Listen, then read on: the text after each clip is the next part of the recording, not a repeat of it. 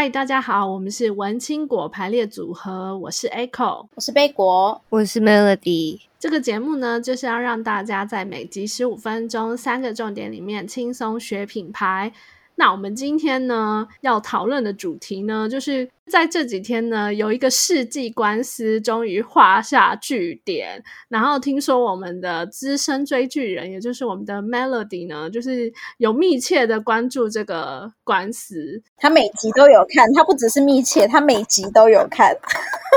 对，我就是把它当成是那个连连续剧一样在看。好，所以我们今天要讨论的主题呢，就是跟强尼戴普还有那个他的前妻安博的这个世纪官司有关的主题。对，我们其实可以从这场世纪官司里面呢，复习我们之前教过的课：一就是不要说谎，二是重视你的数位轨迹，三是蹭热度，迟早要还的。那如果想知道为什么从这一对这个世纪官司里面可以知道这些呢？那有兴趣的朋友，我们就继续听下去喽。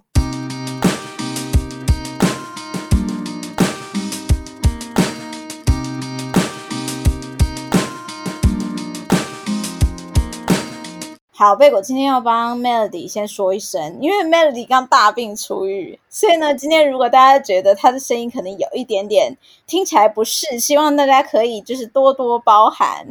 但是呢，因为这个世世纪官司的结束实在是太太嗯太多人关注了，所以我们就想说，也来帮大家整理一下，就是从我们的角度，到底强尼戴普和安博，我们不会判断到底谁对谁错。但是他们在这里面到底做对了什么，做错了什么？或许是我们可以跟大家分享一下的。那因为 Echo 本身就是我真的没有在追逐他们两个人的这个官司，但是我陆续就是有一直看到媒体啊，或是我自己的亲呃亲朋好友有在讲这件事情，然后所以我就想说，哇塞，这个官司怎么有办法打这么多天？而且听说一天也是好几个小时这样子，根本就是官司的那个马拉松的那种行程。可是真的很好看呢，就是真的真的很好看。I'm sorry，我真的，因为我觉得里面有一些证人讲的话，还真的是你会觉得哇，原来他是这样，就是他们那个产业是这样子操作的。哎，其实确实是有点好玩呢，真的很酷。就是里面还有一些有很厉害的证人，然后也有一些很坑的证人，你就想说哪找来的剧本都不会这样写。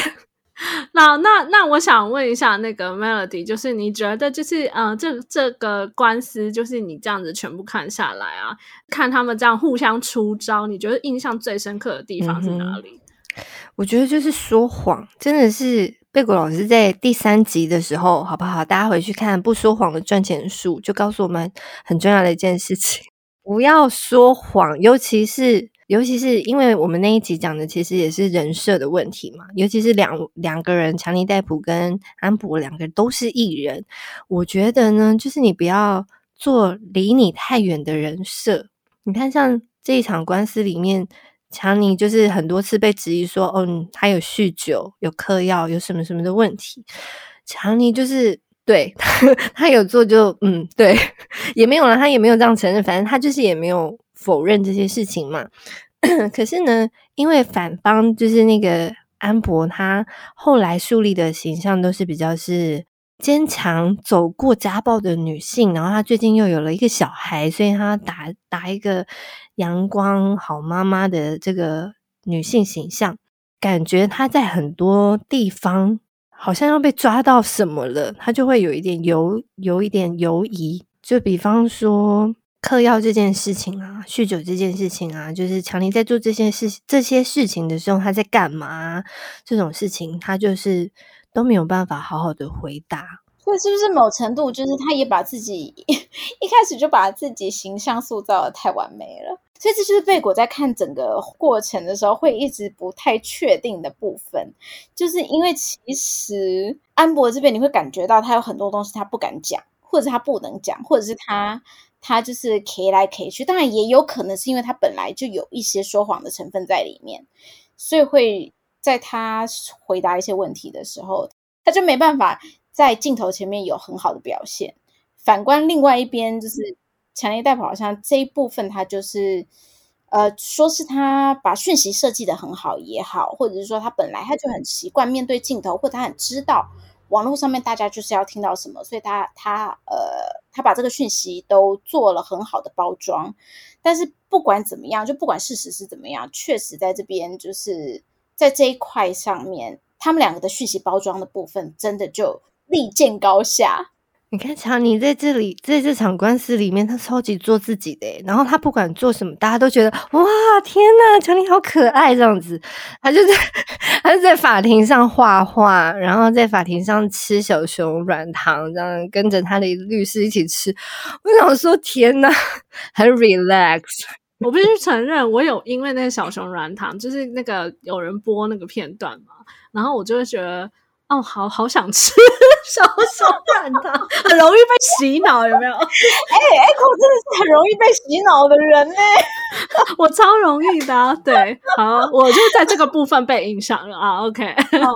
不过。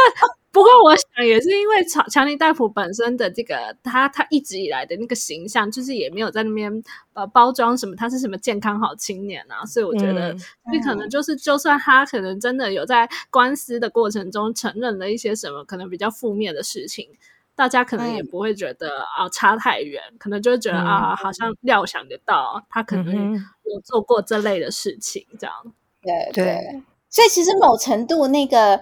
海盗的角色可能也救了他，根本为他量身打造的，好吗？对对，就是 完全就是一个玩世不恭啊，然后就是亦正亦邪的一个一个角色。对，大家还会觉得对我们的强尼就是这么怪。这这次他真的是完全就是跟着这个人设在玩，或或者说跟着这个人设在设计他的所有的露出，还有所有的形象。然后第二件事情，当然就是为什么要重视你的数位轨迹嘛？啊，这这一集就是一样，可以 叹了一大口气，什么意思？就觉得老师有教过好吗？各位同学，上课有没有认真听？打开笔记，对不对？我们第三十一集的时候，美人明红嗓他用了多少年？用了七十年教你要会做人，好不好？你拿你拿出来的 promise，你就要做到。对呀、首先就是说到了 promise，那那个安博他有一点，他被打得很惨嘛，就是他们那个时候离婚官司的时候，他有承诺强尼给的这些钱，他说我没有要这些钱，这些钱我全部都可以捐出去这样子。但是呢，安博并没有真的把这些钱捐出去，他说不出来，就是。这些钱去哪了？这个如果有兴趣，大家可以仔细的查。但就是因为呢，安博他没有把这个钱交出去嘛，这个就首先他理亏嘛，然后再来他又被他之前的那个数位轨迹不是很好，因为他的确是有一个家暴的案底，他本身有殴打过他的前女友哦哦，对，然后他有这个案底。然后呢，这个时候大家就会反观嘛，看那个强尼之前做了什么嘛，尤其是他们之前有在在讲很多他们之前发生的事情，然后谁呀、啊，谁看到了什么什么，然后大家发现说，诶，强尼的那个豪宅里面住的都是安博的亲朋好友，诶，就是强尼的豪宅让很多跟他没有直接关系的人住在里面。相较之下，他看起来好好人这样子，对，他简直就是一个大善人，只是一个意外收获的形象。可是，那他这个讯息是从哪里来的啊？这个讯息就是因为他们那个时候，他们要讲说第一次报警的时候的情形是怎么样子，就那个时候报案，然后就会要很多的重新回忆嘛，就是第一个发现的是谁，嗯、然后谁抓住了强尼，哦，说什么那个房。隔壁房间的谁谁谁来抓住抱住他们，然后那个警察来怎么样？就是会会有很多这种这种回忆，所以会有很多很多的证人这样子。哦，然后结果发现这些证人都是安博的亲朋好友，是这个意思吗？就是有里面住了安博的妹妹，然后好像还有一对朋友这样子，然后当然也有强尼他自己的朋友这样。哦，所以在这一个讯息，就是在在这一个发出去的讯息上面，强尼戴普又完胜，就是是个意外，就是本来可能强尼也没有想过啊，对，对啊，对啊，所以我就觉得比起来，你看强尼是不是又多了一个好人的那个人设？而且强尼戴普他还有一个，他还有一个制高点，就是因为他原本的人设是好像有点玩世不恭啦，然后好像有一点、嗯、对，然后有点反派角色，没想到在他这样的形象下面，嗯、私底下就是有一个反差的效果，所以他把这个讯息 release 出来的时候，又更有那个反差的戏剧性。对吧？对啊，然后他强尼的所有的前任几乎大家都认识嘛。啊，安博那边他们有找到一个，嗯，算是强尼的炮友吗？也有也有上来说，然后他有说他这个他的他的说法就比较凶了。他说强尼的情绪控制不好，嗯，but 他没有说他会打人哦。就情绪控制不好是他自己个人的问题，这样，但他可能 maybe 没有影响到我，就是种种的累积都觉得，哎，安博就是怎么都没有人好像来帮安博说点什么，唯一一个帮安博说话的人是他妹妹。我觉得啦，就我听起来比较好、比较正向的一个说法是安博的妹妹，她说她姐姐本来都很阳光的。但是，就是后来那个婚姻后期的时候，就开始变了什么之类的。嗯嗯嗯嗯，贝果当然是站在一个比较，我没有办法去评断谁对谁错。但是呢，在这样子的讯息，呃，就是这种的讯息设计下面，其实你很难不觉得安博是反派，强尼逮捕是就是是正派。可能也是因为大量的讯息发出来，都是比较偏向是强尼的。这倒是在整体。的讯息设计，还有整体的，如果是以一个品牌 campaign 来看，确实是强尼戴普这边就是去设计的比较好，所以这其实也不能怪别人。对啊，我觉得真的不能怪别人。就是安博，下次如果他他好像听说他有要在那个上诉的意思，那我觉得安博多交点朋友好吗？加油！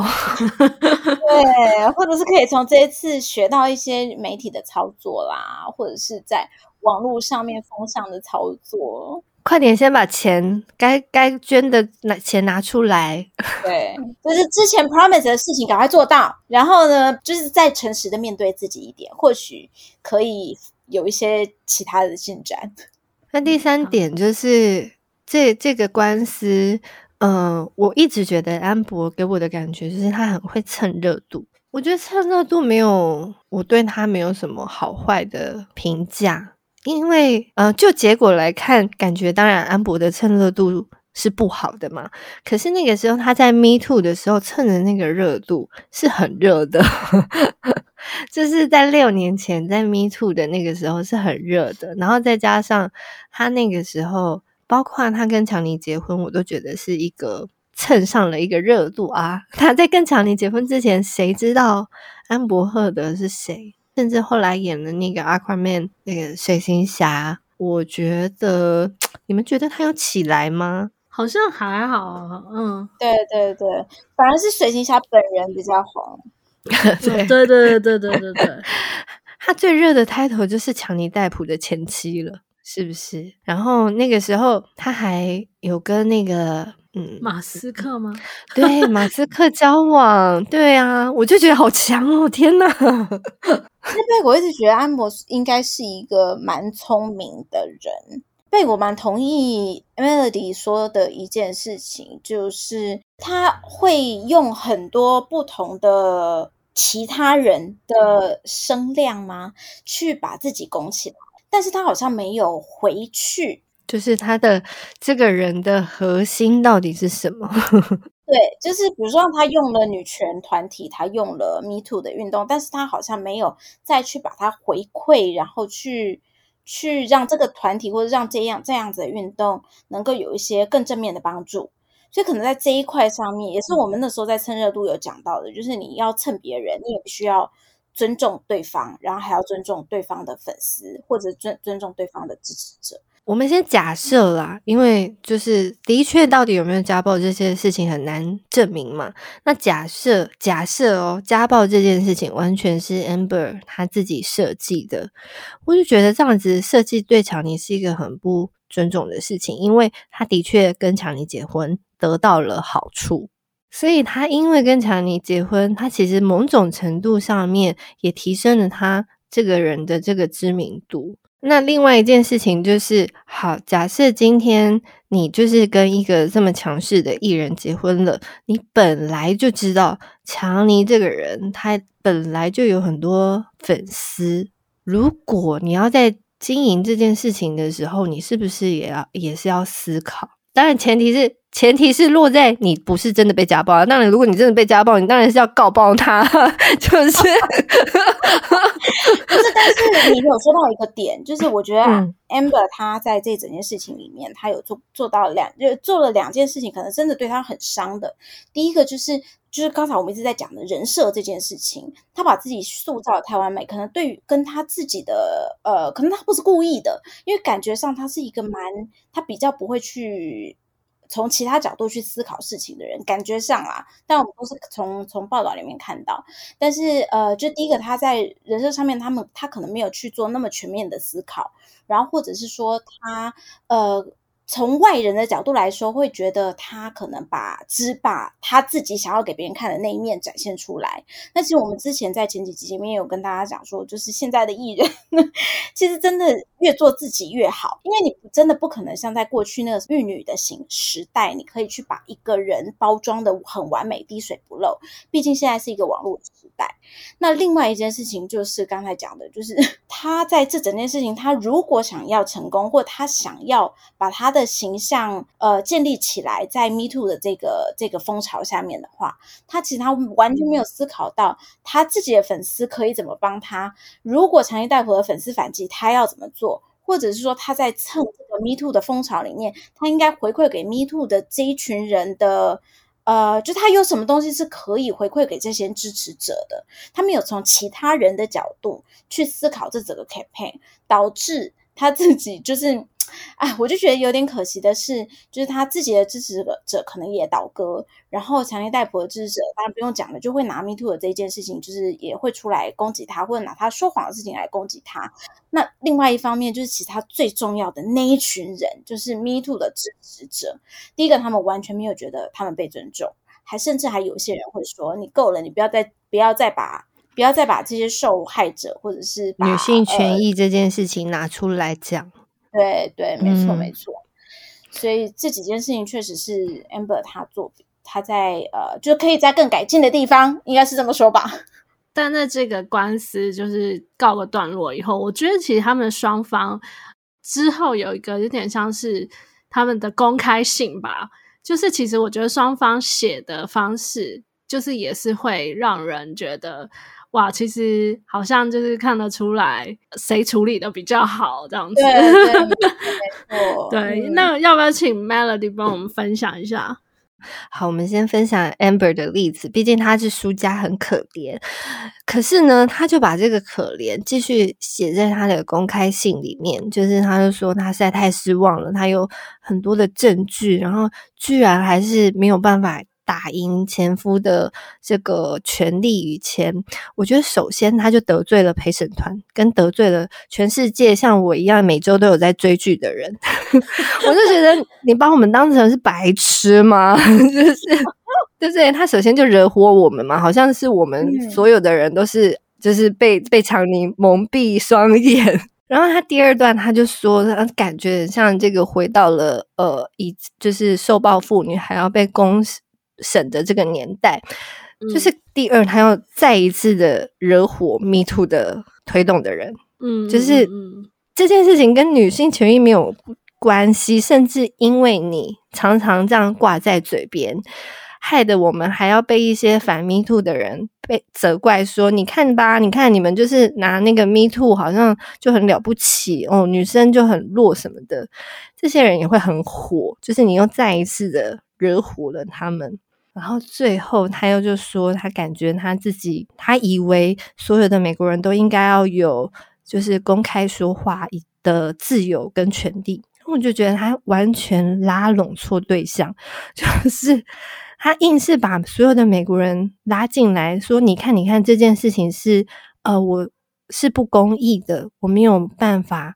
嗯、被公正的对待。可是事情并不是这样子啊，因为这件事情完完全全是公开的，大家都看见了。你是有好几个礼拜讲话的，你没有讲好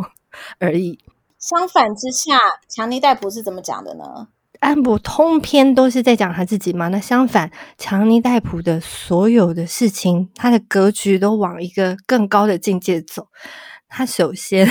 他就先说他。他今天会呃，六年前的这个官司让他失去了很多嘛？不是让他失去很多，他讲说让我的小孩，让我身边的人失去了很多，不是只有我，我更关心的是大家。对，是不是？他就首先，他先把你打，他先把你拉回来，先把你拉回来。大家是不是都有家人？你们也不想让你的家人遭遇到这些事吧？那种感觉有没有？他先呼唤你，然后呢，再来。他就把这个第二段，他就把这个官司说哦，他打这个官司有几个原因：一就是为了他小孩；二为了这样子一直支持他的粉丝；三他希望说出真相，让有相同境遇的人也可以勇敢的站在这个法庭，是不是？哇，这个格局就不一样了。嗯，第三段也是最棒的，就是他最后他感谢了所有的人。感谢了法法院里面工作的所有的人，感谢一直相信他的人，感谢他的律师团队，嗯、然后最棒的，来作文，想要写好作文，一定要，一定要，我们到时候会把这一个连接贴在我们的社团文青果排列组合里面，好不好？一定要学一两句名言佳句。强尼戴普最后就是以真理不灭来作为他的 ending，强而有力结束。而 且其实他们写的都算短。但是，对，强尼戴普就就公关许多，跟 这就是我说，就是我就觉得 Amber 她好像就是比较是从自己的角度出发。我们之前也曾经有跟大家讲说，不要说的都是我我我我我，因为没有人在意你是谁，大家比较在意的是你跟这个人之间的共鸣，或者是说他我在他身上看到了我的什么。你要拉对人呐、啊。嗯嗯，所以刚才 Melody 讲了一件非常重要的一个词，说他先开头，他就先先给大家了一个呼唤。没错，强尼戴普就是在呼唤所有跟他一样的受害者，就是他所谓的受害者，或者说在呼唤呃你所爱的家人，就是你有爱的家人的一个角色，或者是一个好爸爸的这样的一个角色。嗯、啊，确实没错。光看第一段，强尼戴普就赢了。好，其实我觉得这部戏可能不会到现在就画下句点，有可能就是会在有无限的加长第二季啊、第三季啊，甚至什么特别篇之类的。到时候如果就是后续又有什么其他的就是番外篇的话，就是可能我们的这这个资深追剧迷 Melody 就是会持续的再帮我们关心一下。那最后再跟大家分享一下我们这一集的三个重点。嗯哼，这节的三个重点啊，我觉得第一点应该要是贝果老师说的话，你要听啊。真的，我们大家精心帮大家准备的这些三个重点，每一集的三个重点，大家一定要好好的听，因为是我们的血泪交织所整理出来的重点。好啦。再整理一次好了。好，一就是不要说谎，二是要重视你的数位轨迹，三是你要蹭热度的话，你要小心，迟早都是要还的。那个，如果喜欢就是我们的节目的话呢，请大家不要忘了在 Apple Podcast 上面帮我们留下五星好评。然后我们有那个脸书社团“文青果排列组合”，欢迎大家就是到社团里面来跟我们讨论，就是你可能对这件这一件世纪官司有什么看法？我们就是在社团上跟大家就是互动喽。那今天节目就到这边，下次再见。拜拜，拜拜，拜拜。